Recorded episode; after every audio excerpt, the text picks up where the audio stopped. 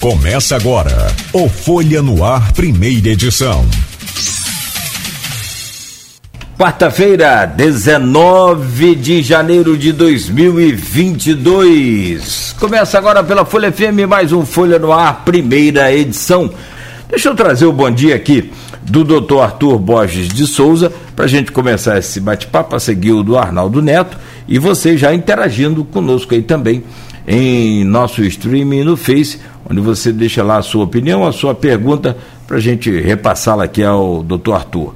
Doutor, bom dia, muito obrigado pela presença do senhor, é um prazer sempre renovado recebê-lo aqui no Folha no Ar, agora em especial como vice-presidente também da Fundação Municipal de Saúde. Bom dia, doutor Arthur. Cláudio, Arnaldo, bom dia. É sempre um prazer estar com vocês aqui. Ouço demais o programa de vocês, realmente é um programa que traz um crescimento para todo mundo. E toda vez que vocês me convidam, eu estou sempre à disposição e feliz em poder conversar com vocês. Ah, muito obrigado aí pela audiência também, muito obrigado por contribuir para que essa audiência fique cada vez maior também com suas valiosas informações.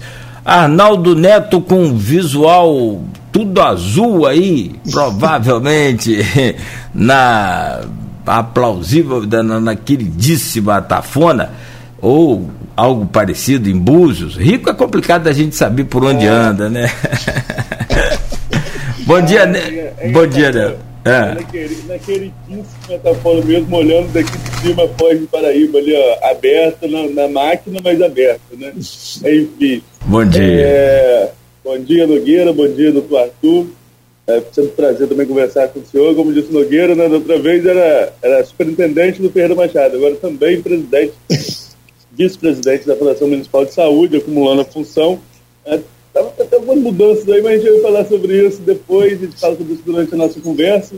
Olha, você falando aqui, falando que em Atafona, onde eu estou aqui, estou na, na, na, parte de cima aqui de casa, o sol está aquele sol de verão, mas também o vento que vem aqui do mar não faz nem, não faz nem tanta diferença, o sol está tão forte, né? Então, o clima, é, o clima é realmente outro. Isso é bom de... a internet, ah. a internet ajuda para a gente até o final. Ah, com esse sol aí ela pega bem. Então tá certo. Nogueira, vamos começar aqui a entrevista do doutor Arthur. Vamos falar sobre o principal hospital, o hospital de emergência da região, o doutor Elfer Machado, uh, e é sempre um grande desafio. O doutor Paulo Irano, secretário de Saúde, presidente da Fundação Municipal de Saúde, em algumas oportunidades aqui com a gente, o doutor Paulo fala sobre uma epidemia, né, entre aspas, que é a questão do número de acidentes de moto que a cidade tem, um grande número de acidentes de moto, e o quanto isso sobrecarrega a unidade de, de, de urgência e emergência do Ferreira Machado. Eu queria que o senhor falasse para a gente o que é esse grande problema, como o hospital recebe é, essa demanda e se realmente dá para atender essa demanda que é constante, falta conscientização ao motociclista, como que o senhor vê essa colocação do doutor Paulo que coloca, entre aspas, uma epidemia né, devido a esse, esse grande número de acidentes na cidade? na verdade, é, é uma epidemia realmente. Né? Se a gente for avaliar no decorrer dos últimos anos, tem havido um aumento constante do número de acidentes de, de trânsito, na verdade. Né? Por, por, por ano, uma média em torno de 5 mil a 5.500 acidentes de trânsito que a gente atende aqui no Ferreira Machado.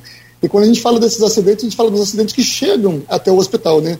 A gente não tem 5 mil pacientes feridos, você tem as pessoas que têm óbito no local, tem as pessoas que procuram outros hospitais, procuram hospitais privados, mas o número é muito alto. E desses 5 mil atendimentos, em torno de 3.400 a 3.500 são acidentes motociclísticos, que acabam sendo os acidentes de maior gravidade, né, porque eles envolvem geralmente uma população que você tem fraturas, tem traumatismo craniano, e são pacientes que demandam, às vezes, uma internação emergencial e depois uma segunda internação ainda para o tratamento de fraturas ou de, ou de traumatismo de forma eletiva. O grande problema hoje, que, que a gente conversa, sempre está conversando com, com o doutor Paulo Irano, é que a gente está naquela perspectiva de tentar aumentar leitos, de tentar aumentar fluxo, mas a gente não consegue manter esse aumento constante que está acontecendo no decorrer dos anos. Há necessidade de um trabalho de prevenção, né? de um trabalho de fiscalização, de um trabalho de conscientização, para que a gente, na verdade, não, não, não, não sofra, não, não tenha que continuar tentando aumentar o número de profissionais ou de leitos, mas sim diminuir a entrada desses pacientes ao, ao hospital. Sim, e em relação a esse atendimento, é um atendimento que muitas vezes demanda também, doutor, um, um outro grande problema, que é em relação à, transfusão de sangue. E o Hemocentro, né, a gente faz matéria constantemente com o banco de sangue sempre em baixa. É, estamos na alta temporada, período de verão, Campos uma cidade centralizada, mas de acesso a muito litoral, seja no caso aqui para a gente, aqui na, na BR-356, da Campo Santa da Barra, seja também a BR-101, né, que leva tanto para o Espírito Santo quanto para a região dos lagos, dependendo de quem está trafegando na, na, na, na, rodovia, de onde está saindo essa pessoa. Então, é, acaba inevitavelmente tendo um número maior de acidentes no período, vem período de carnaval, apesar de todas as cidades estarem cancelando. É, estoque do banco, do banco de sangue do Ferreira Machado é um outro grande problema? Com certeza.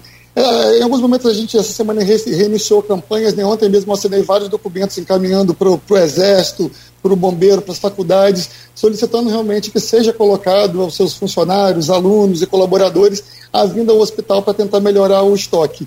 Durante o verão, há realmente um aumento do número de acidentes e há uma redução do número de, de doadores. Então, no momento em que a gente mais precisa, acaba sendo o momento em que a gente passa maior, maior dificuldade. Quanto a essa questão de acidentes, para você ter uma noção, a nossa média diária são 10 acidentes de moto por dia. E a nossa média de pacientes que, com necessidade cirúrgica por acidente de moto são 25 pacientes ortopédicos por semana. Então, assim, mesmo que a gente consiga operar um quantitativo aqui, consiga fazer uma transferência dos pacientes, é um montante muito grande. A gente lidar com 100 a 125 pacientes ortopédicos por, por mês. E quase, na verdade, 300 pacientes acidentados de, de moto, né? Mesmo que seja um acidente mais leve, vai envolver um atendimento de uma equipe multidisciplinar. O paciente vai ocupar um leito, ele vai fazer exames complementares, por vezes vai ficar três, quatro, cinco dias internado no hospital e vai trazer um, um próprio dano para ele e para a própria família, né? Muitos desses acidentados de moto são pessoas na, na, na, na, idade, são na idade de trabalho, né? Então, na verdade, além de ter um acidente, elas deixam de trabalhar, deixam de fazer economia ciclar, deixam de poder trazer o pão para a sua família. Então, há necessidade de uma conscientização. Quando a gente fala em urgência e emergência, sempre que nos vem à, cabeça é realmente essa questão de acidente. Né? É a primeira coisa que passa na nossa cabeça. Mas não é o único tipo de atendimento. Não são apenas acidentes automobilísticos que, que, que chegam para atendimento ao Ferreira Machado. Qual é, a principal, qual é o principal tipo de atendimento do hospital hoje? Tem essa questão do centro de queimados, eu queria chegar a isso também. É, que teve uma inauguração recente, teve também uma reunião recente com o pessoal do Porto do Açu, é uma, é uma outra vertente também de, desse atendimento, é um atendimento que é muito grande no hospital. O maior atendimento nosso, com certeza, é a ortopedia. Nossa média gira em torno de 18, não, na verdade, 20 mil atendimentos de ortopedia por ano. E de politrauma, que são os pacientes que dão entrada vítimas de acidentes, quedas, aí mais já entra mordedura de animais, agressões, chega em torno de 18 mil pacientes por, por ano. Então, assim, realmente o carro-chefe é a ortopedia, e no segundo plano é o atendimento do, do paciente politraumatizado, né?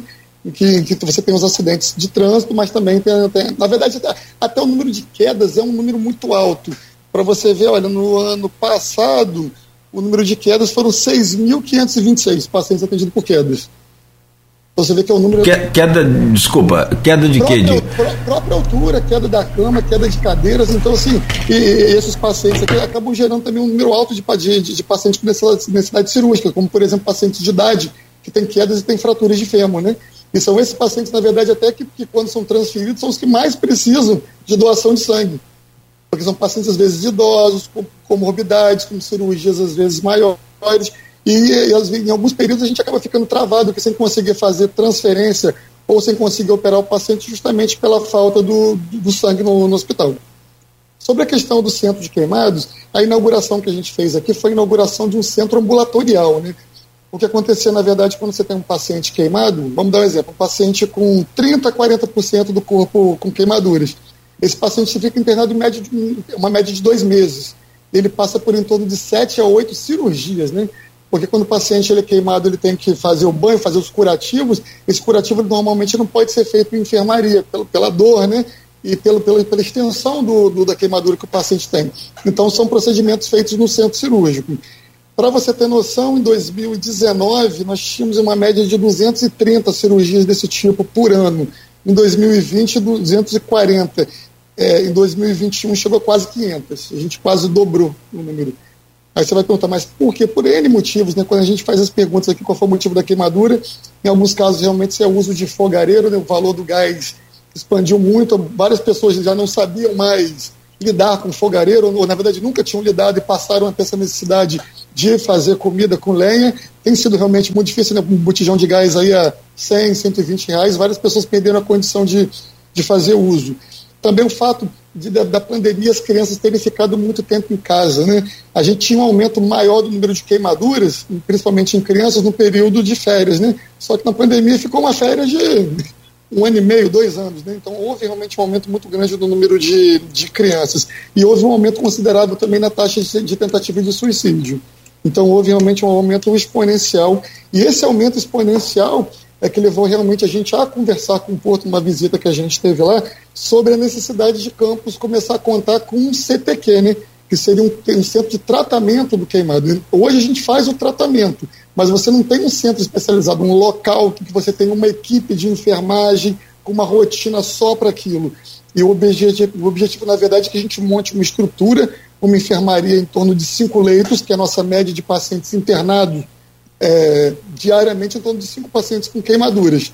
Então, a nossa ideia é a gente ter uma enfermaria de cinco leitos e ter uma sala de centro cirúrgico que fique específica para ser usada apenas para banho dos pacientes queimados.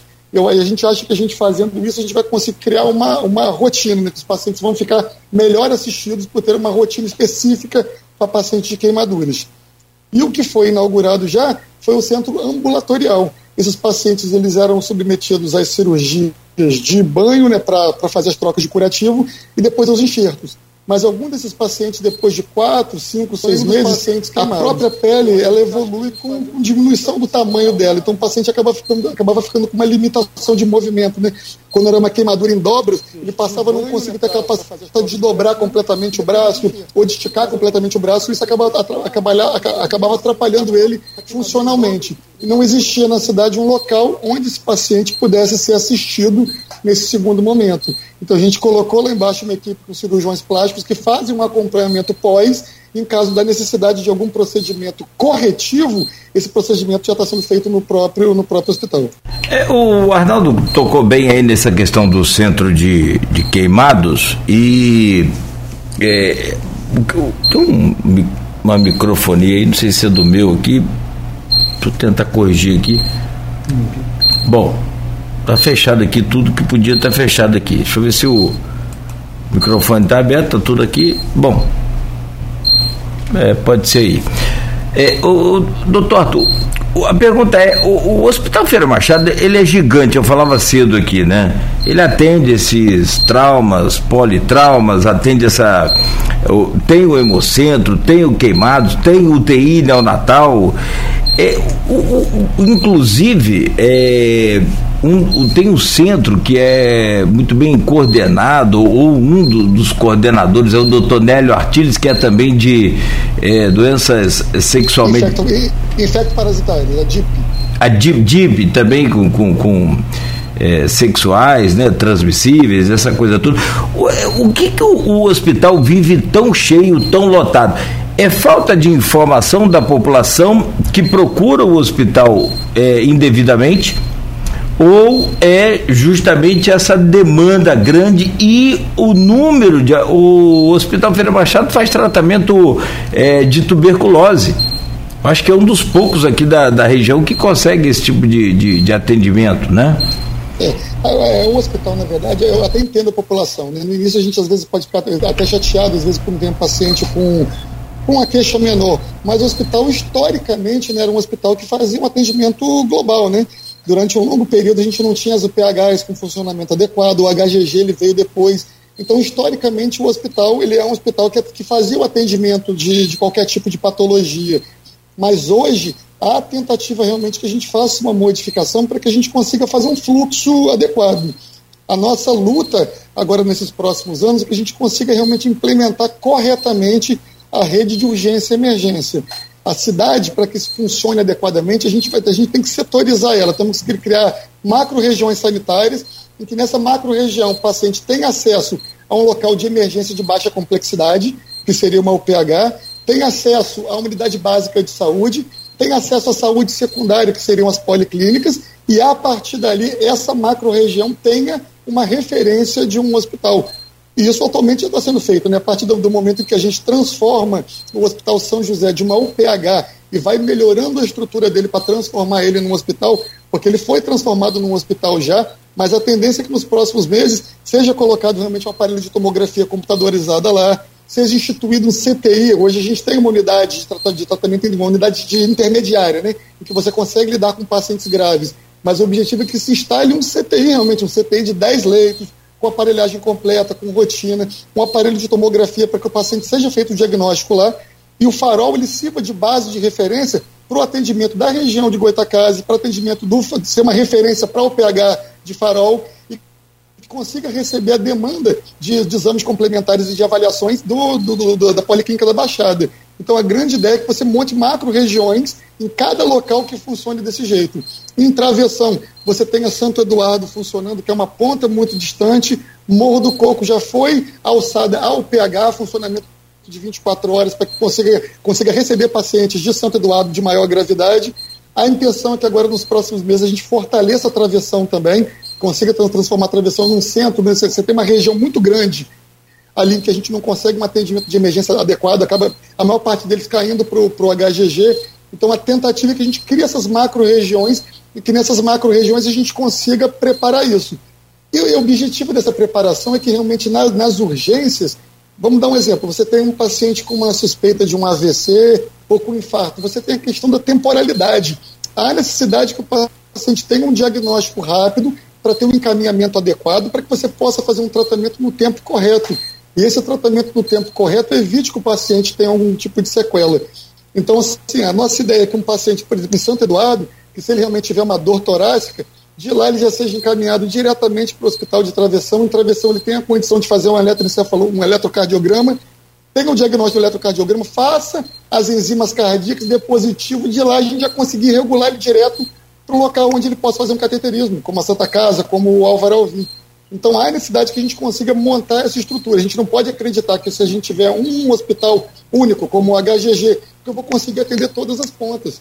Campos realmente é uma cidade muito, muito grande. Há necessidade que a gente crie alguns interpostos para que nesses interpostos a gente consiga ter diagnósticos e fazer encaminhamento direto. E essa que tem sido a nossa grande ideia. Né? A, a, nossa tentativa agora é a tentativa da criação dessas macro-regiões sanitárias. É, doutor Arthur, você está, como a gente falou no, no início, né, você está acumulando a vice-presidente da Fundação Municipal de Saúde, que quem administra os grandes hospitais, é, inclusive o, o, Hospital Geral de Guarulhos, que passa por obras num momento como esse. É, tem adequações, tem adaptações, mas isso de alguma forma sobrecarrega a rede como um todo, isso reflete a obra lá no HGG, acaba refletindo também no Ferreira Machado? É, nesse período agora inicial, a gente não teve um reflexo tão grande, porque na verdade a obra estava sendo feita extra-hospital, né? Mas agora, nas, mas a previsão é que nas próximas duas a três semanas a obra já entre para a região hospitalar, né, para dentro do hospital. Então algumas áreas realmente vão ter que ser desativadas. Mas a gente está tendo reuniões semanais já estão sendo feitas as adequações do fluxo.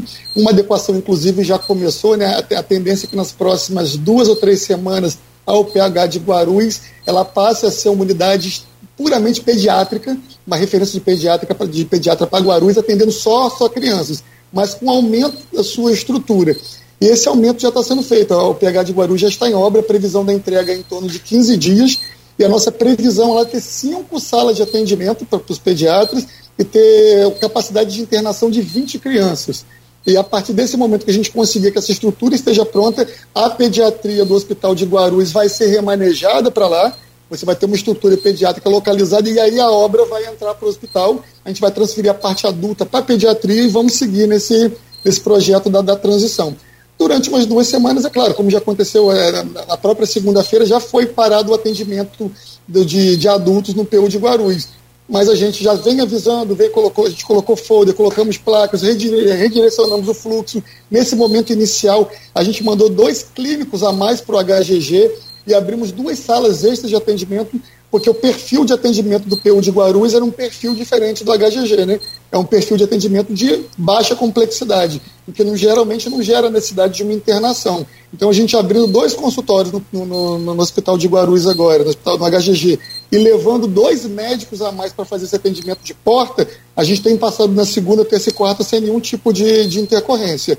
E daqui a duas a três semanas, a gente vai ter realmente o PH de Guarulhos funcionando plenamente com cinco pediatras por dia. Acho impossível a gente ter alguma dificuldade de atendimento. Cinco pediatras por dia, mais capacidade de internação de 20 leitos. E tendo uma retaguarda do, do Hospital Plantadores de Cana, que vai também abrir uma emergência pediátrica para o atendimento na pedra e vai ampliar o seu número de internações de crianças. Então é, é feito um rearranjo mas todo rearranjo a gente tem que pensar com um mês, 40 dias de antecedência para que, que, que a população não fique desassistida. É, tem um, um, caso que aconteceu no fim de dezembro, acho que foi dia 30. É, tem um apitozinho, não sei, doutor. Depois. O microfone está desligado. O microfone é. Ah, tá, tá, tá. Desligado Perdão, perdão, perdão. Desculpa. Aqui foi. É, eu tô tentando achar onde é que tá esse, esse passarinho cantando aí. Depois, doutor Arthur, fecha o seu microfone, por gentileza, só para te fazer um teste aqui. para ver se tem. É, tá vindo, tá vindo daí. Está vindo da sua. Deixa eu ar-condicionado aqui, peraí. Ah, pode ser, tudo bem. Daqui a... Não tem problema não. Bom, já que o senhor é, parou para resolver aí. É alguma coisa aqui mesmo. Não é? É. Ah, é o. Já achei. Pode ser aquela, a, aquela tampinha dele, né? O swing que fica né, é, balançando. continua fechado pra gente. Mas, gente, de novo, pode ser aquele swingzinho do ar-condicionado, aquela, aquela Não, abazinha. É o, ah. é o no break. Ah, tá. Tá. Pronto, e... já isolei no break aqui, pronto. Beleza, muito obrigado. Bom, é, é a, a, pergunta é: teimoso esse no breaking, ele continua aí. Mas depois a gente mexe nele, depois no intervalo. No, é, no intervalo a gente mexe. Resolvido. Resolvido. A pergunta é: no dia 30 de dezembro, houve um caso de uma criança que pediu socorro, a mãe entrou em desespero e elas haviam chegado no, no hospital por volta de 4 horas da manhã e era meio-dia e não havia sido atendida ainda a menina. Buscava um oftalmologista. Ah, o caso ganhou as redes sociais e aí né, a proporção já se torna é, incontrolável. O prefeito Vladimir foi às redes sociais, ele interage muito bem com isso, pediu desculpas à mãe e anunciou que faltou nesse dia um oftalmologista do plantão. O que, que de fato aconteceu e onde é que houve o problema aí? Então, na verdade, a paciente realmente ela veio ao hospital, mas ela chegou nove e meia da manhã, não chegou quatro da manhã. A ficha dela é de nove e meia. E ela foi atendida em torno de 11h30, meio-dia, que quando a gente conseguiu disponibilizar o oftalmologista. A oftalmologia realmente é uma especialidade muito difícil, né? a gente não consegue ter assim, uma gama de plantonistas que a gente possa, que a gente possa ter. Concursados, inclusive, nós temos poucos, né? a maior parte deles a gente tem conseguido fazer por, por contratação. Mas para você ter uma ideia, hoje nos hospitais privados de campos, eles não têm plantonistas de oftalmologia, porque realmente a gente não consegue ter o, o profissional. Então, no caso de uma doença, de um atraso, de algum tipo de, de problema, a gente tem essa dificuldade de manutenção. Às vezes, quando o hospital passa por uma situação como essa, o oftalmologista dá um atestado, ou pode, pode ficar, ele pode ficar doente, ou sofrer um atraso numa viagem, num, algum tipo de acidente, a gente tenta conseguir o oftalmologista de algum outro caminho. Mas às vezes nesse caminho você fala, olha, você começa a ligar para todo mundo e você consegue um falar, olha, posso ir aí meio-dia é o horário que ele pode vir, mas ele não é o plantonista. Eu não tenho plantonista naquele momento, eu não consegui ninguém, mas eu também não posso deixar a população desassistida. A gente começa a procurar, mas as pessoas já têm os, os afazeres dela. Então, gente, às vezes, a gente consegue meio-dia, cinco da tarde, e nesse momento a gente, a gente manda que o oftalmologista venha ao hospital para fazer o atendimento. E as pessoas confundem, acham, ah, não, o oftalmologista está em casa e veio aqui a hora que quer. Não funciona bem assim, né? Nos dias que a gente tem o plantonista 24 horas, ele é plantonista 24 horas e vai fazer todo o atendimento do, dos pacientes que estão aqui.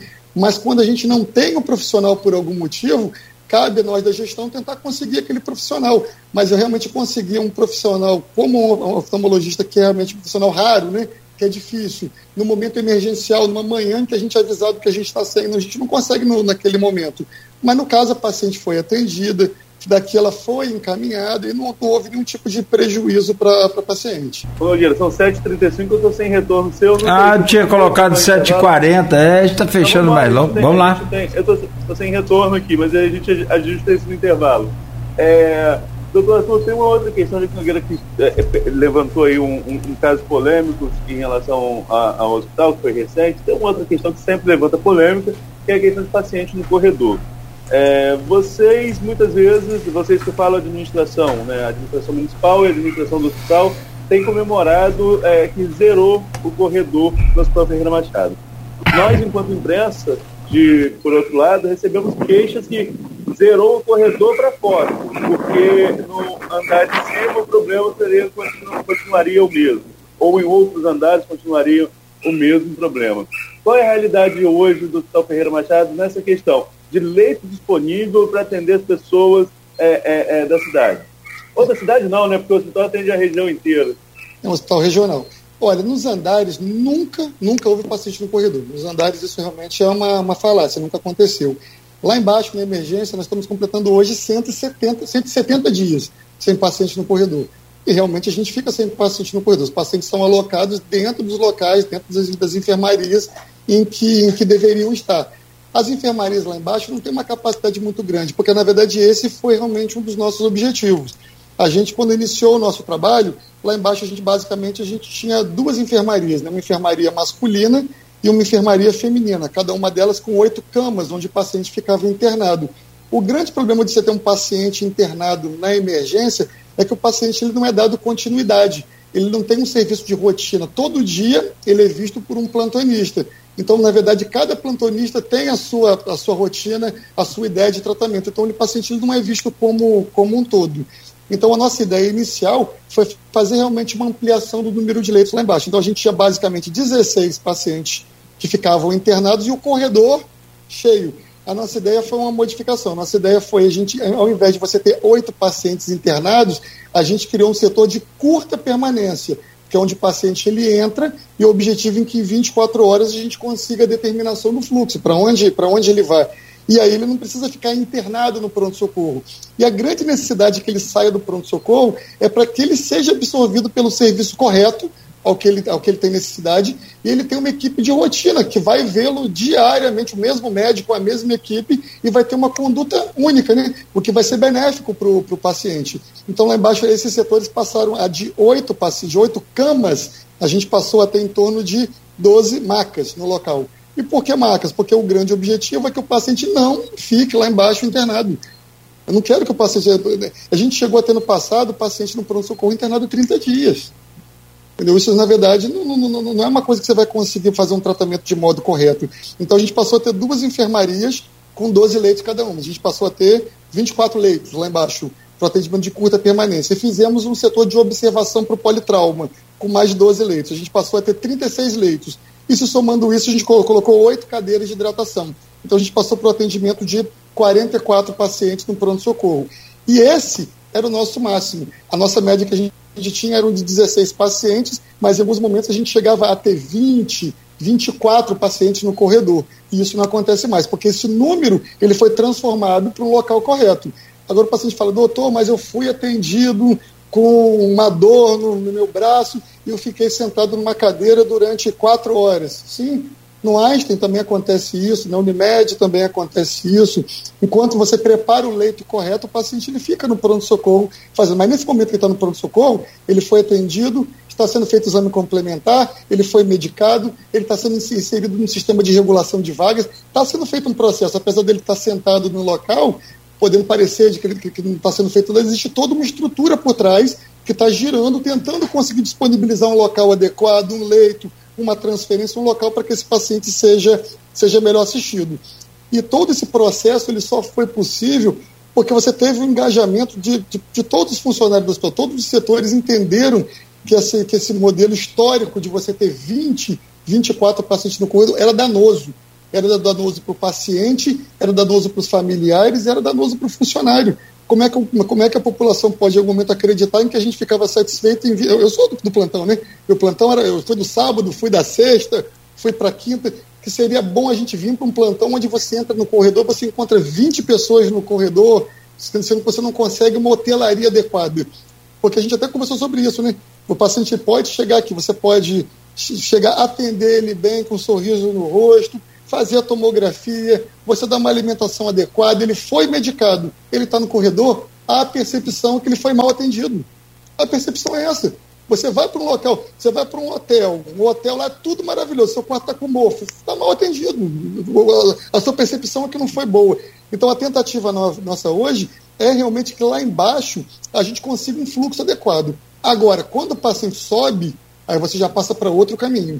Vamos dar um exemplo. Eu tenho pacientes na ortopedia que estão internados aqui há 30 dias.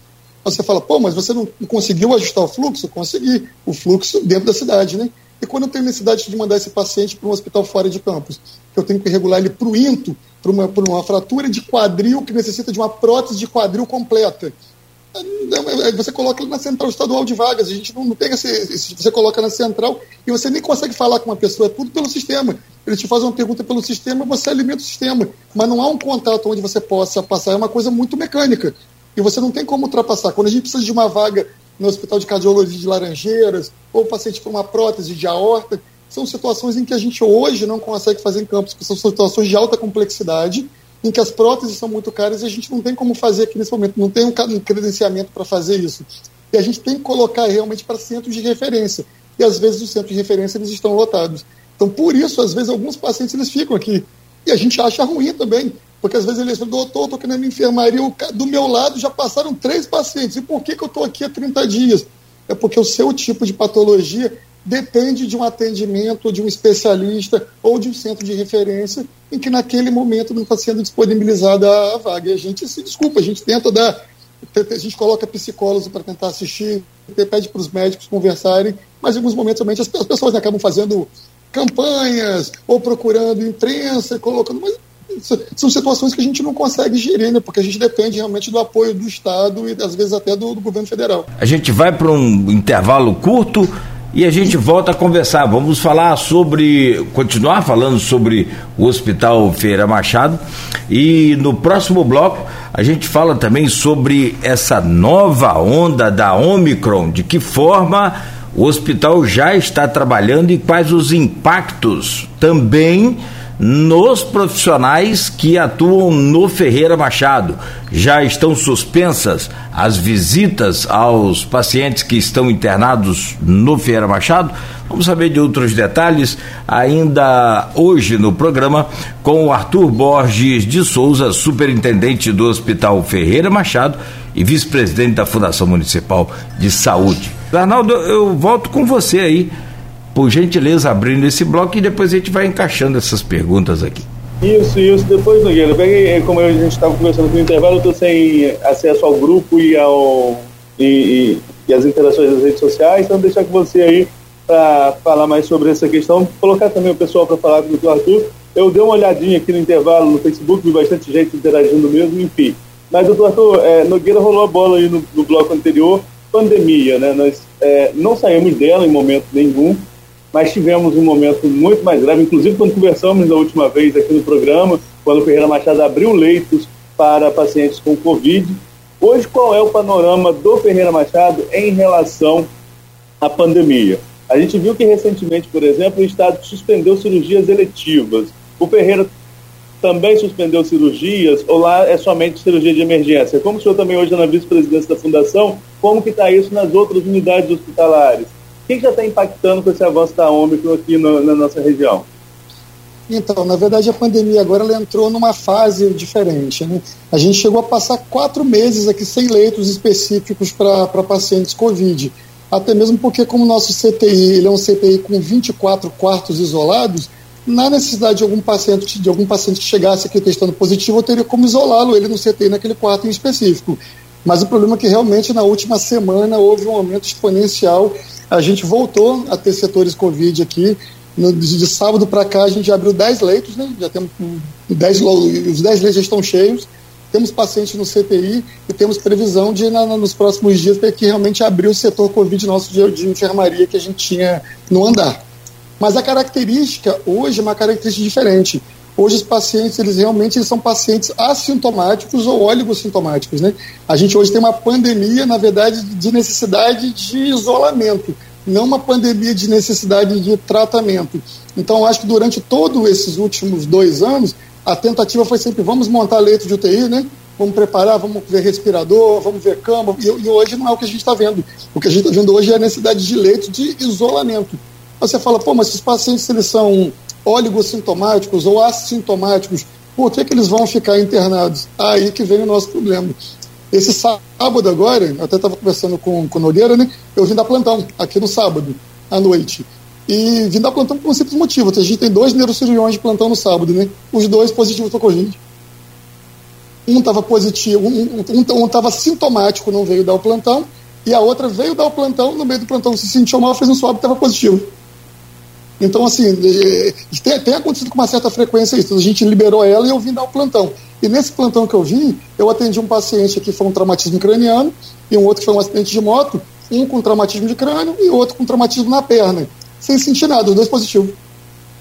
Então são pacientes, então são pacientes que eu não posso, não posso liberar. Ontem a gente recebeu do HGG um paciente tuberculoso, que nós temos aqui o setor de tisiologia. Ao chegar, fizemos o teste, positivo para Covid. Aí onde é que a gente isola um paciente que tem tuberculose, que seria na tisiologia, ou na Covid, que é lá embaixo na, do setor Covid? Então a gente acaba tendo que pegar um leito de CTI, que seria um leito com paciente, e tem que colocar esse paciente lá, porque é um, paciente que necessita de um duplo isolamento, né? Então, assim, a gente está tá tentando novamente se adaptar. Mas o que a gente tem notado hoje realmente é um, é um aumento exponencial. Se você olhar é, é, o, o, governo do estado, eles mostram assim, as curvas, né? A curva atual de janeiro é três vezes maior do que a curva de janeiro do, do ano passado. Três vezes maior. Mas de óbito, internação, praticamente nada. Nada. Você nem consegue ver, você, não, você não consegue ver no gráfico. Mas o nosso grande problema é que é, é, o mesmo problema que a gente tinha antes, são doentes que são doentes do perfil do hospital, né? Um paciente que sofreu um traumatismo craniano, eu não posso mandar ele para casa para observar, ele está oligossintomático ou assintomático do Covid, mas ele tem uma patologia potencialmente cirúrgica, que eu tenho que manter a internação dele. E isso tem acontecido no HGG também. O próprio HGG ontem já reabriu seis leitos de isolamento Covid, estavam com pacientes lá apendicite, que positivaram para Covid, então a gente acaba tendo que isolar. E o São José já tem sido feita uma transição, realmente a previsão. Hoje já, estão, já estavam funcionando com, uma, com um setor de intermediário de seis leitos e com uma enfermaria de oito leitos. E a previsão é que até amanhã eles abram mais oito leitos de, de enfermaria para acompanhamento desses pacientes que não podem ter, não podem ter, ter alta. Mas a taxa de infecção, né, o, o, o R desse, dessa variante, ele é muito, muito alto. Até com o Nogueira a gente conversou também, né? Na fase inicial, aquela variante inicial do Covid, que era aquela variante Wuhan, né? Que foi aquela variante chinesa, o R era 2,5, né? Uma pessoa transmitia para 2,5, né? O vírus do sarampo, que teoricamente é um dos mais transmissíveis, o R é 15. O dessa variante Omicron está em torno de 10. Então uma pessoa passa para 10. E tem outra, outra característica. Se você notar, alguns estudos hoje da, do, do, do, Reino Unido falam que esses pacientes têm poucos sintomas, né? principalmente sintomas pulmonares. Vejam que a tomografia hoje praticamente não, não, aparece nada nesses pacientes, porque eles falam que o vírus Omicron, a preferência dele de instalação é via aérea superior. Ele fica instalado em faringe, em laringe. Por isso ele dissemina muito mais rápido e tem muito menos sintomas, sintomas né? Uma pessoa que está com uma irritação na garganta não vai procurar para fazer um teste de Covid. Mas hoje os laboratórios, ontem eu tive até informação que um laboratório de campo, no dia de ontem, a taxa de positividade para os testes feitos ontem estava em 72%. De cada 10 que faziam, 7 estavam positivos. Então hoje a gente tem realmente uma pandemia muito grande, mas com vírus potencialmente, com uma letalidade muito menor, com necessidade de internação muito menor. Mas para a rede de saúde, isso é um desespero. Você imagina se a gente chegar em algum momento a gente tiver 70% dos pacientes entrando no hospital positivo para Covid. Eu vou ter que isolar os 30%, eu vou ter que inverter, né? Eu vou ter que começar a isolar os, os, os não sintomáticos. Então, assim, vai, vai ser realmente um desafio a gente lidar com esse momento novo da pandemia, que hoje a necessidade é de leitos não de tratamento, mas uma necessidade de leitos de isolamento. É, eu tenho um termômetro, Arthur. É, é, eu Fico ali no Sorro, na Conselheiro Otaviano, em frente a um laboratório que faz exames de Covid, né?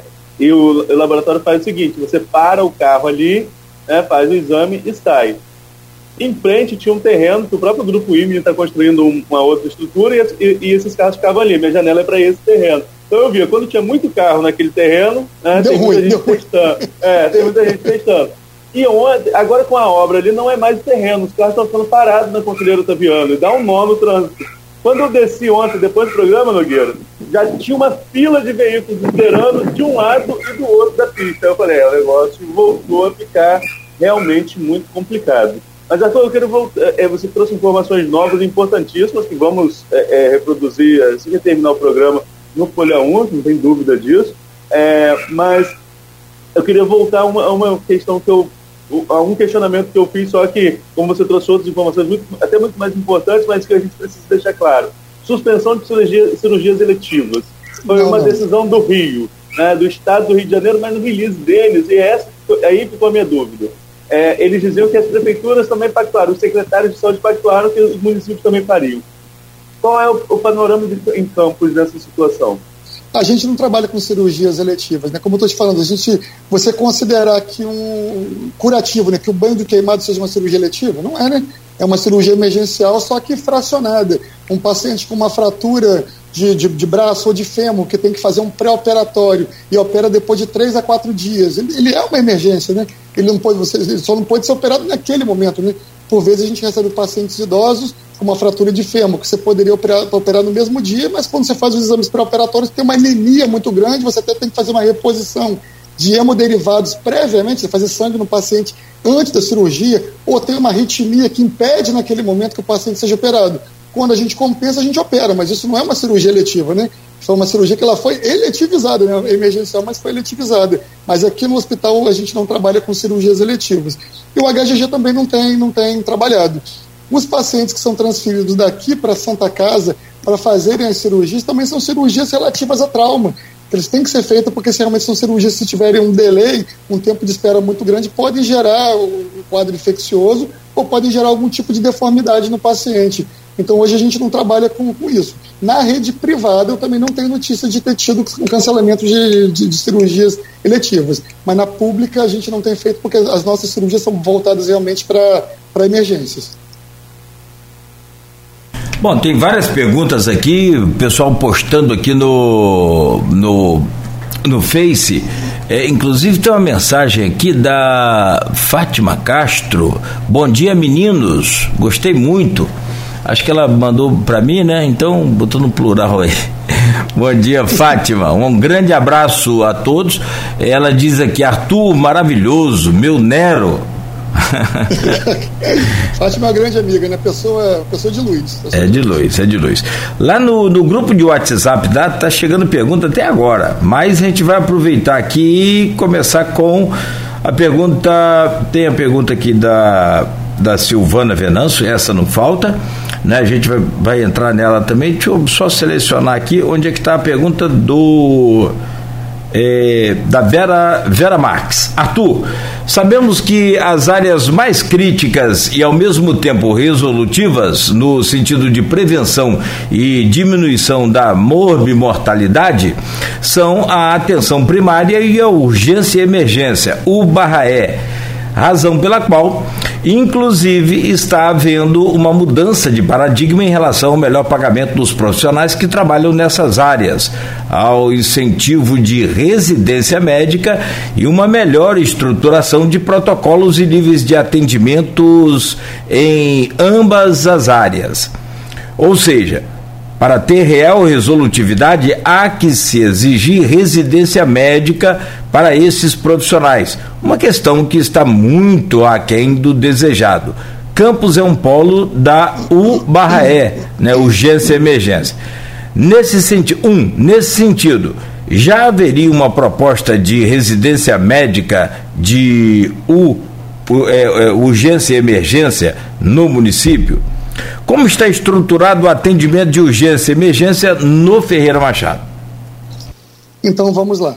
É, a questão da medicina de urgência é uma especialidade nova na medicina. Né?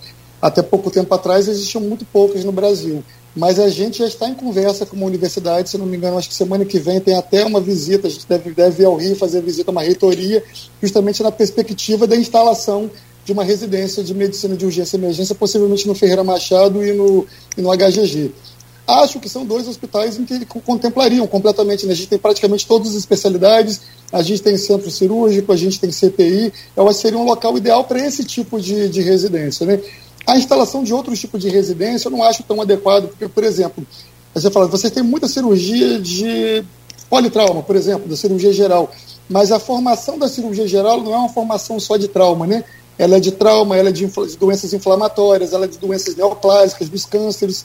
Então, na verdade, para que o médico tenha uma formação mais completa, não seria só a parte de emergência.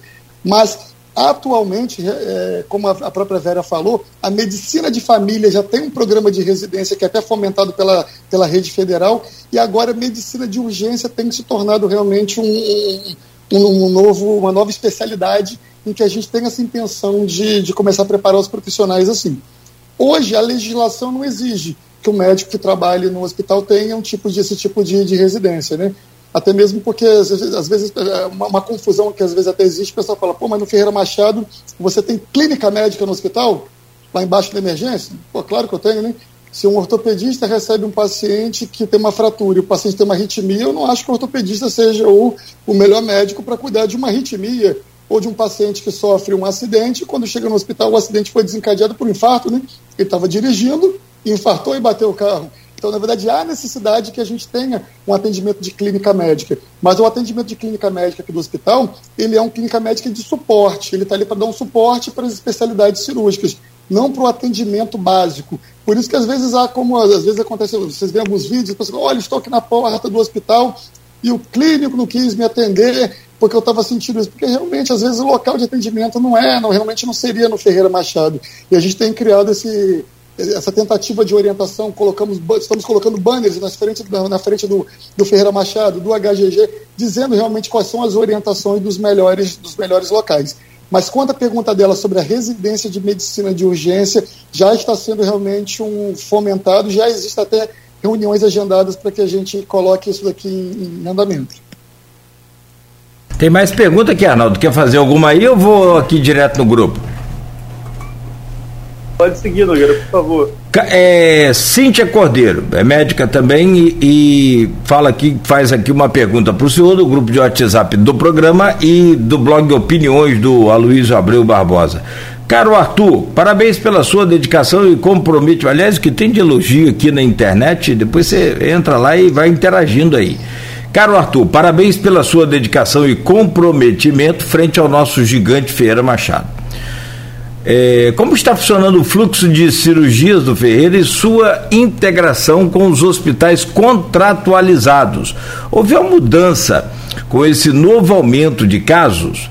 E qual a atual orientação é, quanto aos locais de atendimento ao paciente sintomático respiratório em nosso município? E, e, eu vou perguntar ao senhor também, incluindo aqui só na, na pergunta da Cíntia Cordeiro, se o Arnaldo lembra o nome é, do, do, do, que o doutor Paulo Irano anunciou aqui em primeira mão, que é o Saúde Campos, né? Eu, eu, é Saúde Campos? Opa, tô ficando com a memória boa Rede também. Rede Campos de Saúde Pública. Rede Campos de Saúde Pública. Acompanhando a Arnaldo e a né? Vou ficar bom um dia. É, ainda estou novo. É, é, já já tá com, com, começou a funcionar esse, esse, sistema que é na verdade um controle um, e aí vai ter acesso a essa regulação eu acho que tem muito a ver também com a pergunta da Cintia aqui que fez as perguntas que ela fez ao senhor. Então vamos dividir aqui em três partes. A primeira questão é sobre a questão cirúrgica né, na rede contratualizada. Tem havido uma dificuldade, mas a dificuldade é justamente por essa que a gente conversou, né? Vários pacientes positivando na saída, né? O que a gente, na verdade, qual é o protocolo que a gente segue? O paciente, ao chegar no hospital, ele, quando tem necessidade de uma internação, a gente procede uma tomografia de tórax e faz o exame de antígeno. Temos dois, estamos dois negativos, a gente interna no andar, justamente evitando que, que tenha uma contaminação no próprio andar. Mas quando esse paciente ele vai ser transferido, se esse, se esse antígeno tem mais de 24 horas, a gente repete o antígeno para que ele seja transferido. E temos tido um número alto de pacientes positivando, e por isso necessitando de sete dias de isolamento para que depois sejam transferidos para passarem pelos procedimentos cirúrgicos. Então, o problema principal hoje, acho, não está sendo na rede contratualizada, está sendo realmente no, no próprio paciente que está tendo necessidade de um atraso na realização da sua cirurgia por, pelo fato de estar positivado para a Covid e ter que fazer esse tempo de, de isolamento. Quanto à questão do atendimento de paciente respiratório, a, a, a nossa tendência hoje é assim, vamos dividir em duas partes, né, na parte adulta e na parte pediátrica. Na parte adulta, hoje o centro acaba sendo o São José. O São José realmente está o hospital hoje mais voltado com fluxo mais adequado para esse tipo de paciente. Mas a UPA e todas as UPHs elas foram fortalecidas nessa parte adulto para atendimento. O Saldanha Marinho, na, na maioria dos dias, tá, já está contando com três médicos clínicos, né?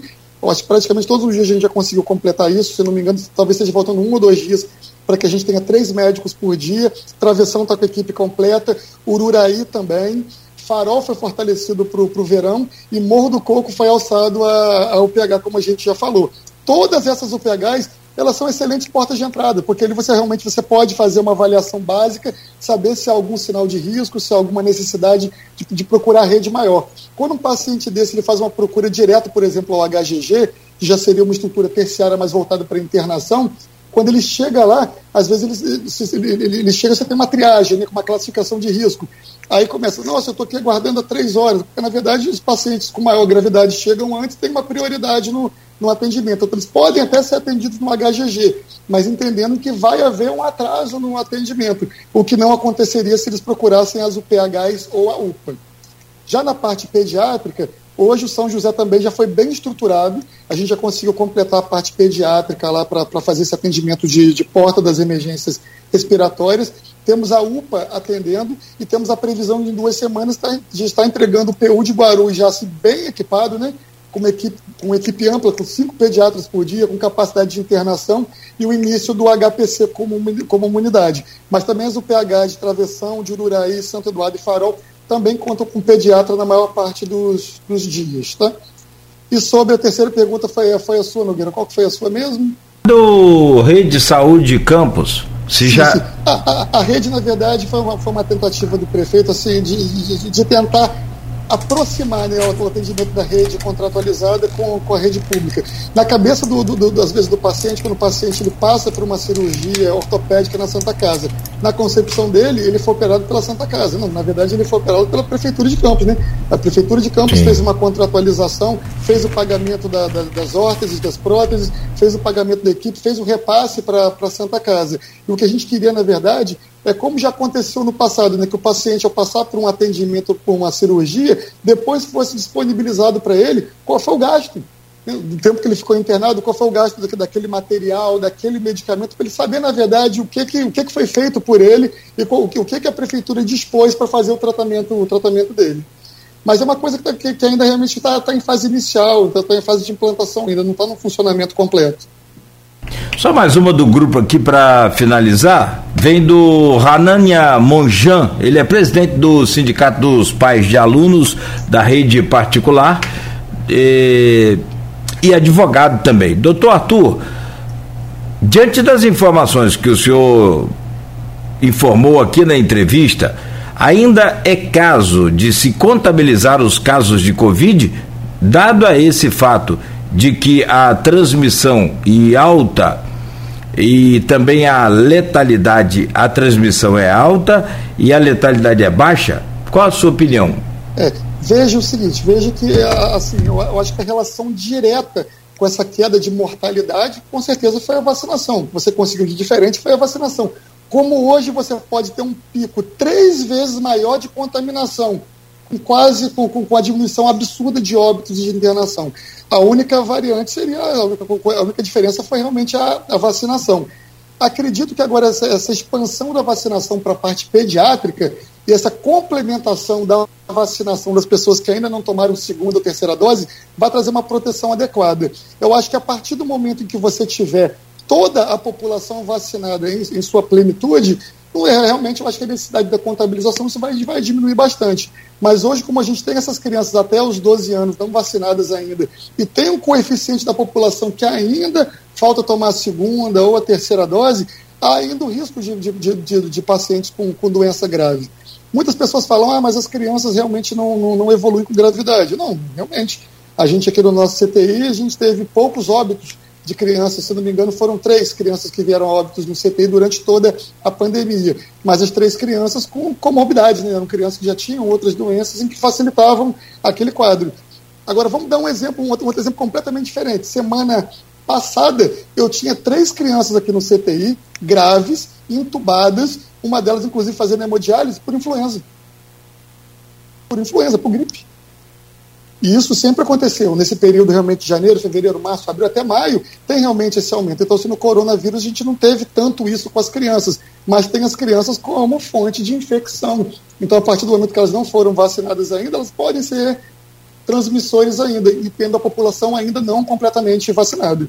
Então, acho que nesse momento ainda, há necessidade da gente manter esse tipo de, de isolamento, de tentar ainda manter um, um, certo fluxo. É claro que, pode, claro que pode chegar um momento em que a gente vai considerar como endêmico. Quando você deixar de ser epidêmico e passar a ser endêmico, você vai contabilizar por uma questão de vigilância epidemiológica, mas não tanto para a questão de isolamento. Mas hoje a nossa recomendação ainda tem sido a testagem e a tentativa de isolamento até que chegue, chegue um momento que a gente não consiga mais, mais fazer isso, porque o grau de acometimento da população está tão grande que a gente não vai conseguir fazer o isolamento. Doutor, então eu queria também esclarecer em relação. Tem, nós temos tempo ainda, né, Nogueira? É, eu queria então esclarecer. Eu queria esclarecer em relação a essa questão do número de internados, né, para esclarecer a própria população.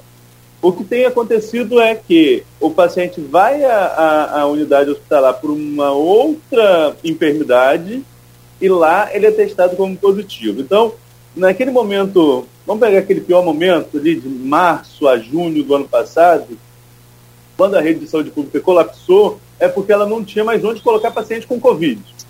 Covid Hoje, puro, pode... Covid puro. Né? Isso, né? COVID, isso. Covid doença.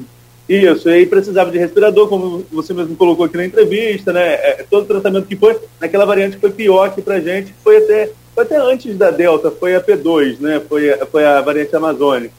Foi pior aqui para nossa região.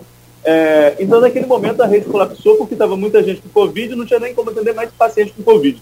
Hoje, o colapso, então, se, o que a gente pode ter de colapso é diferente, é não poder atender outro tipo de paciente, porque o leito vai estar ocupado com o cara que positivou, indo lá procurar um atendimento por outra, por outra enfermidade?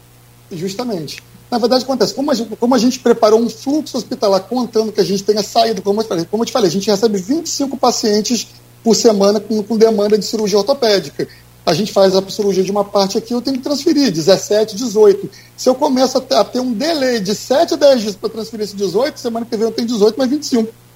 Então você começa a, ter, começa a travar esses leitos. E do mesmo, do mesmo modo, quando você cria enfermaria de isolamento, naquela enfermaria de isolamento eu só posso colocar os confirmados. Então vai, ser, vai chegar um momento em que eu vou ter dois confirmados numa enfermaria de quatro leitos. São dois leitos que a gente chama de bloqueado. Por isso que às vezes vocês, quando olham assim um, um quadro de, de, dos hospitais, né, você tem número total de leitos, seis. Em atividade, cinco. Bloqueado, um. É porque aquele leito, por algum motivo, ele não pode ser disponibilizado. Como seria o caso de você ter cinco Covid e você tem um leito ali que você só pode colocar um Covid naquele, naquele local. Então, a grande, a grande dificuldade atual é a gente conseguir manejar isso, ver qual é o quantitativo para que a gente não deixe de ter o leito para atender o restante das patologias que continuaram chegando. A gente chegou a conversar no, no, período pré-pandemia, o Hospital Ferreira Machado chegou a fazer 88 mil atendimentos no ano. Durante a pandemia caiu para 54 mil. Ano passado a gente chegou quase a 70. Então a gente voltou a ter um atendimento do, do modo normal, quase no nível pré-pandemia. Então os doentes têm chegado, a gente tem a necessidade de ter internação, mas alguns deles realmente vão acabar ficando uma semana, dez dias, aguardando a, o, o, período de, de quarentena para que possam ser, ser transferidos. Os pacientes mais estáveis, ontem a gente teve até uma reunião sobre isso, que podem aguardar em casa uma fratura de tornozelo. E se ele fica aqui no hospital, ele poderia ficar em casa. A gente vai disponibilizar uma ambulância para levá-lo para casa, fica os sete dias, e depois a ambulância vai lá busca. A gente está tentando todo o caminho, tentar até fazer um isolamento até em casa dos pacientes que sejam possíveis. Mas alguns deles não têm realmente essa possibilidade, traumatismo craniano ou doenças mais graves que necessitem de uma observação a gente vai, vai acabar ficando. Hoje, aqui no hospital, se não me engano, a gente deve estar em torno de 10 pacientes com, com, com Covid internado. Entubado não tem nenhum. Não tem nenhum paciente grave. São pacientes, mas eles acabam ocupando realmente leitos que, que poderiam estar sendo utilizados para outras, para outras patologias. Mas se não me falha a memória, lá na, na, na, conversa você chegou a falar que tinha um em CTI ou eu estou equivocado? Tem, porque, porque, porque é um paciente que ele tem tuberculose e coronavírus coexistindo. Então eu não posso colocar ele na tisiologia para não passar corona para os outros, e não posso colocar no, no, no corona para não passar tuberculose. Então eu tive que criar um isolamento só para ele. Você ocupa um leito de CTI para colocar um paciente, na verdade, que o objetivo é um isolamento duplo. Perfeito. E o Hospital Feira Machado não é, é pelo menos não, no, naqueles primeiros momentos lá da, da, daquele pico da, da Delta, da nossa variante aqui brasileira, ele também não foi centro de, de, de tratamento para Covid, né? Era. A gente, a, a gente era só de, só de crianças para o CTI, né? Sim. O CTI pediátrico se mantém até hoje, a gente fez uma divisão, né? Você, até hoje a gente mantém. Nós temos um CTI respiratório com quatro leitos só para crianças com sintomas respiratórios e temos um salão com seis leitos para o restante das patologias. Mas certo. pelo aumento que a gente está tendo nesses últimos tempos, há uma previsão de nos próximos dois meses a gente abrir um novo setor na, no UTI pediátrico e tentar fazer a abertura de mais cinco leitos que a gente vai contar com 15 leitos de internação de UTI e 5 leitos de unidade intermediária. A gente criou no, no ano passado uma unidade que faz a transição por exemplo, você tem um paciente que foi um paciente por algum motivo ficou muito grave e teve uma traqueostomia ou tem uma gastrostomia. Às vezes a alta dele do CTI direto para a enfermaria e para casa, os pais não sabiam muito bem como lidar com a criança, ficavam, ficavam com medo. Então a gente criou um setor de unidade intermediária, onde a gente tem enfermagem 24 horas, fisioterapia 24 horas, mas os pais podem acompanhar a criança. Então, um CTI, onde a criança pode ser acompanhada pelos pais de, de modo constante e onde é ensinado para os pais como lidar para quando tiver alta, eles vão para casa com uma segurança maior. Então, a gente vai passar a ter 15 leitos de UTI e vai manter com 5 leitos de unidade intermediária pediátrica. Perfeito. Bom, são 8 e 19 Rapidamente aqui para o senhor responder uma. A, a Fátima é, repostou aqui, eu também nem, nem me toquei.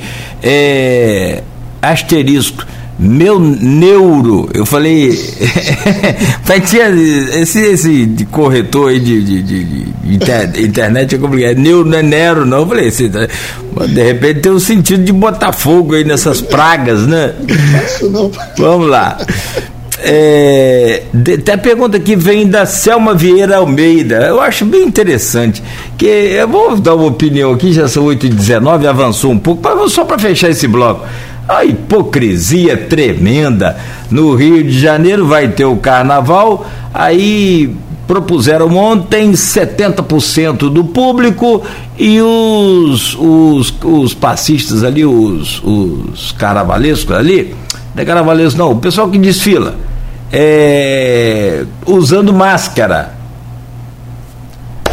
Gente, pessoal não tapa o sexo, vai tapar o rosto? Hum, aqui para nós, eu, sinceramente, como leigo, falar de carnaval hoje com essa variante aí, complicado. A Selma Vieira faz uma pergunta aqui para o senhor, se eu puder responder 30 segundos. Você faz parte da equipe do prefeito e diretor da rede de saúde. Não está na hora do prefeito suspender esses shows no farol de Santo Tomé? Não consigo entender essas aglomerações na praia campista. Então, a, a, a equipe do Dr. Chagas, a gente conta com estatísticos, né, a gente conta com uma vigilância epidemiológica muito aguerrida, eles fazem avaliações dia a dia. Né? A partir do momento em que se notar que, uh, que há necessidade de algum tipo de bloqueio ou de mudança de faixa, isso é implementado imediatamente. Como eu estou dizendo, até sábado a gente a, gente estava conseguindo ficar, trabalhar aqui no hospital sem ter leito de isolamento. A partir de sábado eu tive que colocar mais cinco. Ontem a gente colocou mais cinco, talvez na quinta-feira eu tenho que colocar mais dez leitos, mas aí são coisas que você vai avaliando dia a dia. Eu acho que chegar em algum momento que note que é você, além da evolução da transmissão, começou a ter uma evolução também de gravidade, de internações de pacientes pela própria doença Covid, algum tipo de mudança vai ser proposta naquele, naquele período, né? Mas isso tem que ser uma coisa feita, avaliada dia a dia. Bom, voltamos com o oferecimento de Proteus, Unimed Campos, Laboratórios Plínio Bacelar e Unicred Norte Lagos. Volto com você, meu caro Arnaldo Neto, que já tomou aí as duas doses, está esperando a terceira. Já tomou, a, já tomou a terceira? Ótimo. Eu já tomei a terceira. É, 8 de janeiro. Maravilha. Estava em Atapona, aí aqui em Atapona só teria sábado, peguei o carro, fui a campo, fui lá no Secretaria de Saúde, tomei a vacina e voltei para Atapona. Né? Tem, a gente espera não, a gente, a gente acredita, acredita em ver. Ontem eu falava com você, né, Nogueira? É. Não tem. A gente vê o que o doutor Arthur estava falando agora, há pouco tempo. É. Não tenho filhos com menos de com 5 anos, nem entre 5 e 11 é, meu, minhas netinhas também estão pequenininhas ainda, mas com certeza, se tivesse, seria o primeiro da fila a levar o meu filho para vacinar. A vacina que sempre salvou as crianças, que sempre nos salvou. Que o que tem de velho hoje falando que não é para tomar a vacina e a vida inteira foi vacinado. São 8h29, meu caro Arnaldo. Volto com você. Eu vou aproveitar esse gancho da vacina para falar com o doutor Arthur justamente sobre isso. Você, você, destacou no bloco anterior é, que esse, essa diferença dessa onda, de mesmo que a transmissibilidade seja maior, é, a, a gravidade seja inferior dos casos, ao menos da maior parte, é, e os relatos que nós temos são que é, avançam para casos mais graves justamente aqueles que não se vacinaram. É, então, acho que, assim, até mesmo para leigos como eu, fica muito claro que a vacinação está tendo né, um efeito sobre essa pandemia. Deixa eu falar sobre isso. Qual é esse efeito sobre a pandemia? E desmistificar, porque o que tem de fake news em relação a isso é, não está no gibi. A cada momento é uma coisa nova que surge, é uma teoria da conspiração. Né? Já falaram até que o vírus foi criado no, no laboratório da Pfizer poder vender vacina. É, é, entre outras coisas. Aqui está aumentando o número de mortes por, por AVC, por mal súbito. Você tem um caso de mal súbito, já coloca que é vacina, e mal súbito é uma coisa que a gente viu a vida inteira em todos os lugares. Nós, enquanto repórteres de polícia, toda hora ligávamos para o bombeiro, para saber qual era a ocorrência, porque ficamos aí na Carla Lacerda, perto do bombeiro, ouvimos a sirene, qual era a ocorrência, mal súbito, mas agora qualquer mal súbito é por causa da vacina para essa parte negacionista. É, queria que o senhor, o senhor comentasse para a gente como que o senhor, enquanto médico que estuda a área é, é, da medicina, como que o senhor vê essa onda negacionista que surgiu no Brasil, contra, sobretudo contra a vacina? É. Da outra vez que eu tive com vocês, foi no ano passado, foi justamente no pré, assim, já estava naquele início, queria iniciar a vacinação, né? Eu lembro até hoje, a conversa que a gente teve foi, foi exatamente essa. Nunca foi dito que, que, que, na verdade, não, que, não, não, não que, que, o objetivo da vacina era não pegar a doença. O grande objetivo era não morrer, né? era não morrer da doença. E, na verdade, é o que está se consolidando hoje. Né? As pessoas foram vacinadas em massa, voltaram a ter uma vida normal, houve uma variante para um modo muito mais infeccioso, só que hoje você não vê essa mortalidade aumentando como, como antes. Acho realmente, assim, é, as pessoas que são negacionistas, é, é, eles hoje dividem as pessoas em negacionistas e pró-vacina. Eu acho que eu não sou pró-vacina, eu sou vacina, normal. Como eu sempre fui, né? Eu nunca, assim, eu tinha um calendário vacinal, meu filho tem cinco anos, pegava meu filho, levava lá e dava vacina. Eu nunca, nunca pensei muito nisso. Eu até estava conversando com, com, com o Nogueira antes, né? Muita gente fala, olha, você não, eu não vou dar vacina porque a vacina muda o DNA. Falei, rapaz, tomara que mude o meu, porque eu sou diabético, tive arritmia, um monte de doença. Se, muda, se mudar meu DNA, talvez até tenha chance de ficar melhor. Porque o meu DNA não está muito bom, não. Podia mudar o DNA desses caras também, é. E, e, na verdade, eles se utilizam desses tipos de, de, de, de fake news, né? Eu estava conversando, eu estava vendo que eu recebi de um grupo hoje falando sobre a avaliação do número de AVCs e de infarto nos últimos três anos. Né? Então, de infarto, tem sido muito colocado hoje como um efeito colateral da vacina. Em 2019, foram só 100 mil infartos. 2020, 95 mil. 2021, 101 mil. Então, você não houve uma diferença estatística no número de, de mortos por infarto no, no Brasil. Em AVCs, foi a mesma coisa. 2019, 102 mil. 2020, 103 mil. E 2021, 105 mil. Então, assim, não houve também nenhum tipo de diferença em estatísticas. Porém, se a gente pegar 2021, foram 406 mil mortos por Covid. 406 mil mortos por Covid. Então não é possível a gente acreditar que a vacina não está tendo algum tipo de, de reação no controle da, da, da pandemia atual. É, meu filho tem cinco anos. Quando chegar o momento, quando for determinado o momento da vacinação, simplesmente eu vou levar e vou, vou vaciná-lo. A, a chance de, de, de, de você ter uma reação vacinal, reação vacinal, quando a gente fala, não é você morrer, não é você ficar grave, você tem uma dor no braço, ficar com o braço avermelhado, ela é 257 vezes menor do que você para CPI, por uma síndrome respiratória aguda grave. Então, assim, não faz sentido nenhum, sentido nenhum a gente pensar em não, em não vacinar. É, até mesmo as pessoas falam, nossa, mas é, as vacinas não foram feitos testes corretamente. falei, gente, geralmente a pessoa reclamava que o teste era feito no terceiro mundo, né? Hoje mudou. Hoje o teste é feito no primeiro mundo. Os países do terceiro mundo tiveram acesso à vacina antes e tomaram a vacina. O nosso complexo de inferioridade foi para onde agora? Isso foi testado até no primeiro mundo antes de chegar no terceiro mundo. Então eu não vejo muito, muito sentido. O divisor de águas para mim na pandemia não foi o isolamento, não foi o uso de álcool, não foi nada. O divisor de águas foi a, a vacinação. Isso aí não tenho, não tenho dúvida. E quanto à questão da. Opa, pois não, Arnaldo. Fechado, por favor. Segue lá, não, segue você aí então, vai lá.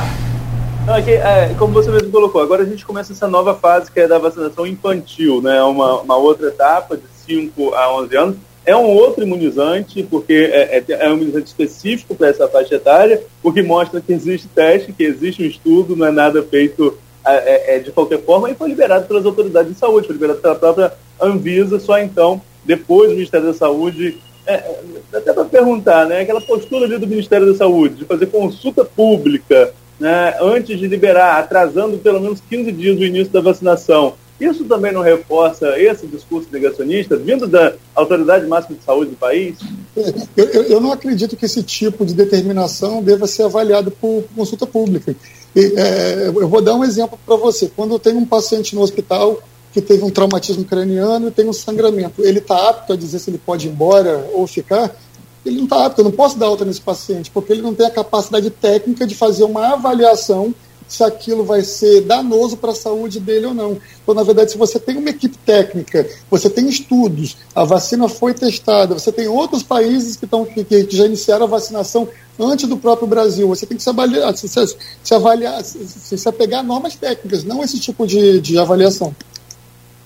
Teve um caso recente envolvendo vacina em campos, né? não foi a vacina de Covid, mas é, é enquanto editor-geral da Folha da Manhã, é, eu tive um, a maior, o maior cuidado com o caso. Não sei se vocês vão se recordar, teve uma criança que infelizmente morreu e que na semana ela tinha tomado quatro vacinas.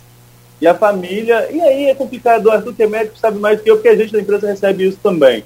É, Dr. Geraldo Fernandes que falava, fala muito isso, todo mundo vai morrer. E quando morre, a culpa sempre está ocupado. Né? Sempre é ocupado é o atendimento, é, para a família é muito difícil, é o momento da dor, é uma questão psicológica, e aí vão, vão, vai, vai procurar um motivo para esse óbito. E à época a família levantou suspeita por causa da vacinação. Ouvimos vários especialistas, todos descartaram, uh, e eu falei, não, nós não vamos embarcar porque estamos num momento difícil. Né? É, essa preocupação que a gente teve não deveria ser também a preocupação de médicos, de pessoas públicas, ao relatar também essa questão da vacina, não, não precisa ser um, um, cuidado muito maior devido ao momento que vivemos? Eu acho assim, todas as pessoas elas têm direito, né? Você tem uma opinião individual, mas o ser público, né? Ele tem que ter um cuidado maior, né? Porque assim, é difícil às vezes haver uma divisão da sua ideia pessoal né, do que você acredita do, ou do, do, do, que é aquilo que vai ter que ser implantado. A gente, a gente como ser público, você não trabalha para você, você trabalha para toda a, a, população. E você tem que pensar que, o que seria o melhor para a população inteira, não para você. Então, assim, acho que há de se ter um extremo cuidado, um extremo cuidado em avaliações individuais. É, aqui em Campos, assim, eu, eu, falo, né, realmente o prefeito, o vice-prefeito, Paulo Irano, Chábio, todas as ações públicas de saúde são tomadas em conjunto. E daquela reunião se sai qual é o caminho que vai ser tomado. Eu posso ter uma ideia diferente, mas a partir do momento que se sentou, teve uma reunião e aquilo foi acertado, o caminho a ser tomado tem que ser aquele, porque o caminho que vai envolver não o que eu penso, mas o que a população necessita. Nogueira, depois que você é, é, olhasse aí para a gente, tem mais perguntas dos ouvintes, sobretudo estão interagindo com a gente nas redes sociais que estão sem acesso, mas é, é, ainda nessa questão da vacinação, o doutor Arthur já colocou aí um ponto que eu acho que é importantíssimo, que ele falou, o filho dele, 5 anos, vai ser vacinado. É essa questão de dar o exemplo também, né? Quando um médico chega e fala isso, essas outras pessoas se sentem mais seguras também para levar seus filhos, e, e o que você colocou, né, Arthur? Não tem por que contestar, porque se pegar o cartão de vacina do seu filho de 5 anos, quantas vacinas tem ali para trás?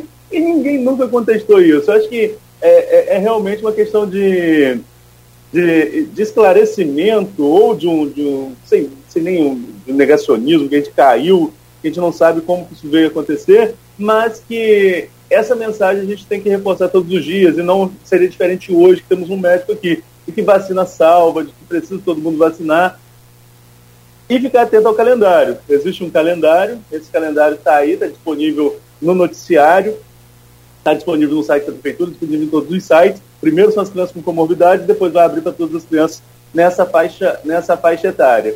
E quem ainda não se vacinou, como o doutor falou, né, ainda temos casos em outros países de pessoas que evoluem para, para a situação mais grave, no Brasil também, justamente pelo fato de não ter se vacinado. Então, Nogueira, eu vou deixar com você a próxima pergunta, trazendo aí pergunta dos ouvintes. Depois eu tenho outro assunto para falar de cinturão de saúde, falar de abertura de UBS, antes da gente concluir nossa entrevista, mas só queria deixar mais uma vez, como ontem eu fiz em relação à questão da vacinação, Nogueira, está no momento da gente reforçar cada vez mais a importância da vacina para os adultos e agora que está disponível também para as crianças. Tem aqui a pergunta do Paulo Diniz, e ele diz aqui: observamos que os casos de Covid-19 aumentaram em todo o mundo e seguindo o mesmo caminho o Brasil e o município de Campos. Em 2021, o Centro de Controle de Combate ao Coronavírus foi fechado no intuito de descentralização do atendimento. Não seria o momento de reabrir o CCCC, CCCC, 46, né? Ou criar um outro centro de atendimento ao coronavírus? É, como serão atendidos os pacientes com dengue, zika e chikungunya? Eu continuo achando que nesse momento não, até por aquilo que a gente conversou, a maior parte dos pacientes hoje positivos não está demandando uma internação, então não vejo a necessidade de você abrir um centro específico para internação. Cabe ressaltar que a Prefeitura de Campos ainda mantém 20 leitos de, de CPI contratualizados para a Covid. 20 leitos. Então, havendo a necessidade, havendo essa evolução, haveria uma temporalidade para se fazer um ajuste como esse. Até porque o mais difícil hoje seria conseguir um leito né, com respirador, com monitor, com bomba infusora, e a prefeitura, nesse momento, dispõe contratualizados 20 leitos fora da, da, da rede, da rede própria. Né. É, não acho, continuo achando que a estratégia de descentralizá-la é melhor. Né? Você imagina uma pessoa que mora em Santo Eduardo, se a gente colocasse o, o ponto de, de, de esse, novo, essa nova, esse novo local no São José, teria que percorrer uma área muito grande. Eu acho que se ela, se ela puder testar próximo de casa e ter a orientação que ela pode observar dentro da sua própria casa, os sinais de risco, ser orientada, é, é, esse modo descentralizado acaba funcionando muito, muito melhor. Nesse momento, a gente pode afirmar de que não está havendo a necessidade. Não há nesse momento assim, uma pandemia de tratamento. Como a gente conversou, às vezes uma, a necessidade de uma pandemia de isolamento. E aí a gente está tendo dificuldade, na verdade, de isolar esses pacientes. Mas os leitos intensivos, que seriam os mais difíceis de, ser, de serem alocados né, de forma emergencial, eles foram mantidos pela, pela prefeitura. Esses 20 leitos se mantêm lá para serem, utilizados em caso de, de necessidade. Aí o ouvinte perguntou também sobre outras doenças dessa, dessa época de verão, né? É, é, crescem, né? É, é essas analidades nesse período. É, ficamos sem registros durante um período, né? Sobretudo lá no início da pandemia. Hoje, como que está essa situação? Não é na sua área, não é no seu hospital, mas é como hoje se acumula a, a, a vice-presidência da fundação, acaba também gerando perguntas que fogem um pouquinho da sua área específica de atuação. É, você tem conhecimento desses, desses Não, casos? Eu, eu, trabalho basicamente na rede terciária, né? Minha parte realmente é mais a parte hospitalar e de urgência e emergência. E isso já passa a ser um assunto mais da, da atenção básica, realmente. Certo. Doutor, é, tem uma outra questão que eu estava aqui para levantar. É, conversávamos aqui no intervalo sobre algumas particularidades aqui da minha cidade e eu falava que São João da Barra até destaque na capa da edição de hoje que o Nogueira já leu lá no início do programa. É, é, São João da Barra teve um aumento de casos, cerca de, um pouco mais de 50 casos nos últimos dias, e com isso cancelou o carnaval. Mas entre esses casos, chama a atenção de um bebê é, de um mês, pra, de um para dois meses, que acabou sendo internado no Ferreira Machado é, é, por causa dessa situação. Hoje foi o quadro desse bebê e era e foi comum durante a pandemia bebês tão novos assim com algum tipo de infecção. Não, como eu falei, a maior parte dos pacientes que a gente teve aqui não foram muitos durante esse período de dois anos, né? E ficavam, na verdade, no CTI pela questão do próprio isolamento, né? O hospital, a gente não é um centro de atendimento de patologias respiratórias para crianças, a gente não faz atendimento de porta de respiratório. Isso foi até um outro motivo que algumas semanas atrás teve um outro vídeo de uma pessoa lá fora dizendo que o hospital estava vazio e não queriam atender a filha dela. Não, na verdade não é isso, né?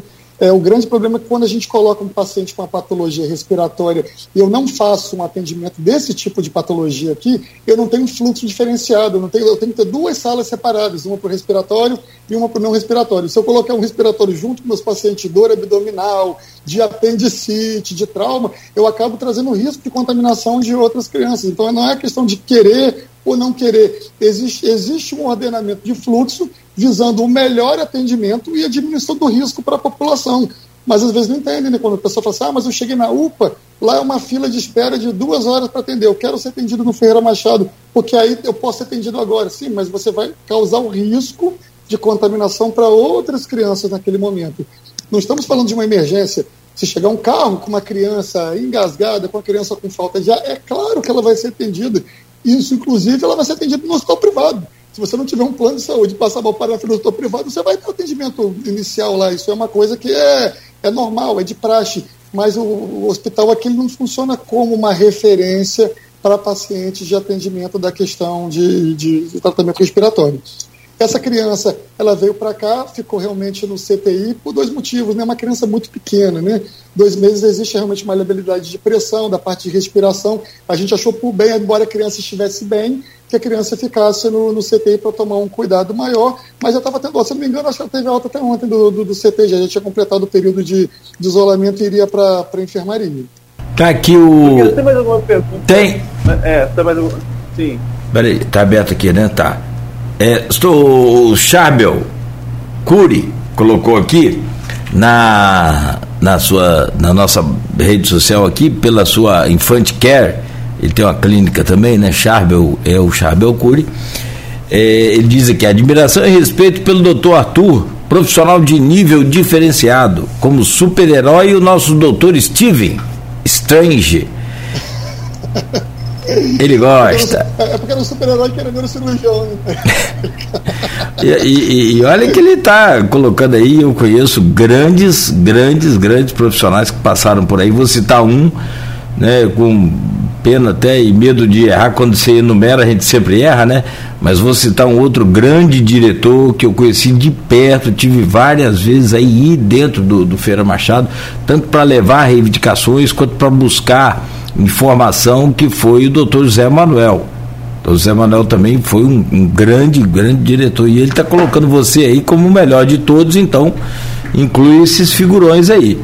Não, mas calma, Chave, porque Chave é meu amigo. Aí ele fala isso, mas é porque é meu, meu, amigo. Eu estou muito jovem, sou muito jovem ainda, acho né, que estou jovem ainda, se exercer o cargo aqui que eu exerço, mas eu acho que o principal é que eu estou sempre apto a ouvir e aprender. Eu acho que isso é o principal, né? Quando a gente está com a cabeça aberta, ouve, todo mundo aprende, tenta manejar, a, as chances de dar certo acaba sendo alta. E esse é o caminho que eu tenho, tenho, tentado trilhar. Só mais uma pergunta aqui, eu acho que é lá da, da é, conterrâneo do Arnaldo, tentando achar aqui. É, ele diz aqui o seguinte, rapidamente aqui volta aqui, porque tá bem complicado aqui. Eu acho que ó, aquele aplicativozinho que é. Não, não é um aplicativo, não, é o computador mesmo. Cláudio, Cláudio Andrade OE. Doutor Arthur, como está a contaminação de crianças em campos?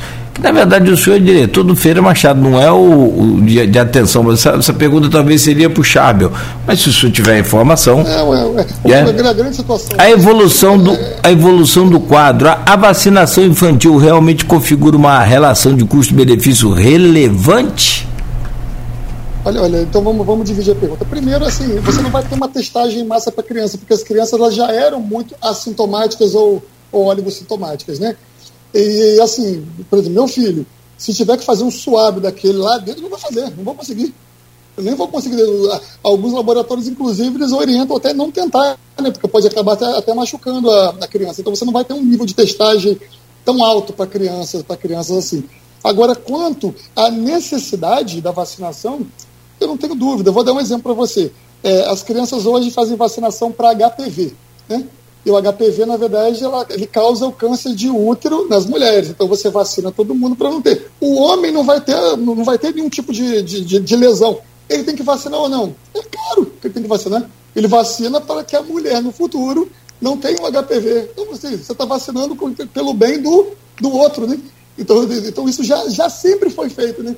Mas hoje isso veio muito, muito à tona, né? Durante a nossa vida toda, Eu não lembro de nenhum momento que eu vacinei, ou que eu levei meu filho para vacinar, eu perguntar qual era a marca da vacina, de onde veio a vacina, e, e, e algum tipo de, de, contestação. A gente chegava e, e vacinava. A gente começou a conhecer laboratório de vacina tem dois anos. De dois anos para cá, todo mundo conhece o laboratório, os laboratórios todos. Né? E, e, o engraçado, não sei se você lembra, no início veio a Coronavac e ninguém queria tomar a Coronavac porque era vacina chinesa, a gente quer a Pfizer. Aí depois começou a fazer, uma Pfizer não é boa, porque mexe no RNA, a gente quer agora é a Coronavac. Então cada hora o pessoal cria uma, uma, uma ideia diferente. É vacina, gente, o objetivo é o mesmo. É a gente tomar a vacina tentar diminuir a contaminação e, ao se contaminar, tentar não ter uma doença grave ou não vir a falecer. Ah, mas tem gente que falece até hoje. Sim, tem gente que falece até hoje de tuberculose, tem gente que falece até hoje de sarampo, tem gente que falece de todas as doenças. Mas o pico diminuiu muito. E, e, e o próprio sarampo é um caso clássico disso, né? Teve um período agora que teve um movimento anti-vacinação nos Estados Unidos e o sarampo começou a voltar e teve uma mortalidade alta em crianças lá. Então acho que não tem que ter mais esse tipo de dúvida, entendeu? A vacina realmente ela salva a vida. E isso não é ser pró-vacina, isso é ser o que a gente sempre foi. Simplesmente tinha um calendário, a gente ia lá e aplicava, e não, não discutia muito relativo a isso. Nogueira, posso? Perfeito, siga aí, Arnaldo. Vamos lá, vamos fechando aí. Então, enquanto a gente fecha esse assunto de vacinação, né? Já acabei, peço desculpa aí, porque no meio do caminho, ao invés de fazer uma pergunta, acabei mais uma vez é, fazendo um desabafo. É, mas é, é, importante a gente falar sobre isso é, num dia como hoje, que a gente completa um ano do primeiro vacinado em campus é, e que, de fato, a vacinação é aberta ao público de 5 a 11 anos. Ontem teve uma cerimônia simbólica, pode ter vacinado um pouco mais, mas hoje mesmo que abre essa vacinação, então um ano depois, né, até a nossa manchete de hoje, fazendo essa correlação entre os dois fatos. Mas encerrando esse fato de vacina, é, Arthur, queria aproveitar ainda a gente falar sobre com a, o controle da pandemia, né, com o controle da pandemia, nós estamos vendo que o governo, a, a, a equipe de saúde está promovendo a reabertura de UBS. É, quase que a cada mês tem uma que vai reabrindo, o que precisou ser fechado lá no início da pandemia, porque ainda era tudo muito obscuro, você não sabia ainda como você ia trabalhar dali para frente. Mas, enfim, é, enquanto diretor da maior unidade de urgência e emergência da região, para onde qualquer grande problema acaba indo para aí, ou se não para a HGG, no qual você agora, enquanto vice-presidente da Fundação Municipal de Saúde, tem gerência também, né? como que você observa essa, essa abertura dessas UBS, o que isso facilita de alguma forma atendimento de saúde ou é, é, é, até mesmo a questão da, da medicina preventiva. E eu queria que você falasse um pouquinho mais para a gente sobre o São José sobre essa nova etapa do São José que você relatou aqui agora. É, que muitas vezes a gente fala, o Hospital São José, mas sempre foi um grande posto de saúde, um grande, é, é, é, um local mais de atendimento ambulatorial do que realmente de emergência. Normalmente chegava ali, é, pegava esse paciente e encaminhava ou para o Ferreiro para a HGG direto. Esse perfil do, do, São José também vai mudando? Então, se hoje, Arnaldo, me oferecerem abrir 10 leitos de, de, 10 leitos de enfermaria aqui ou me darem 10 equipes de estratégia de saúde da família, eu prefiro mil vezes 10 equipes de estratégia de saúde da família. Porque o impacto para a população é muito alto. Durante um longo período houve uma inversão, né? A gente priorizou a saúde terciária, mas a saúde terciária ela é curativa. Você já teve a doença e você já está correndo atrás do prejuízo. O que tem que ser feito hoje é a atenção básica, é a saúde primária. Na a saúde primária, inclusive, se você for ler a resolução do SUS, ela é a coordenadora da rede.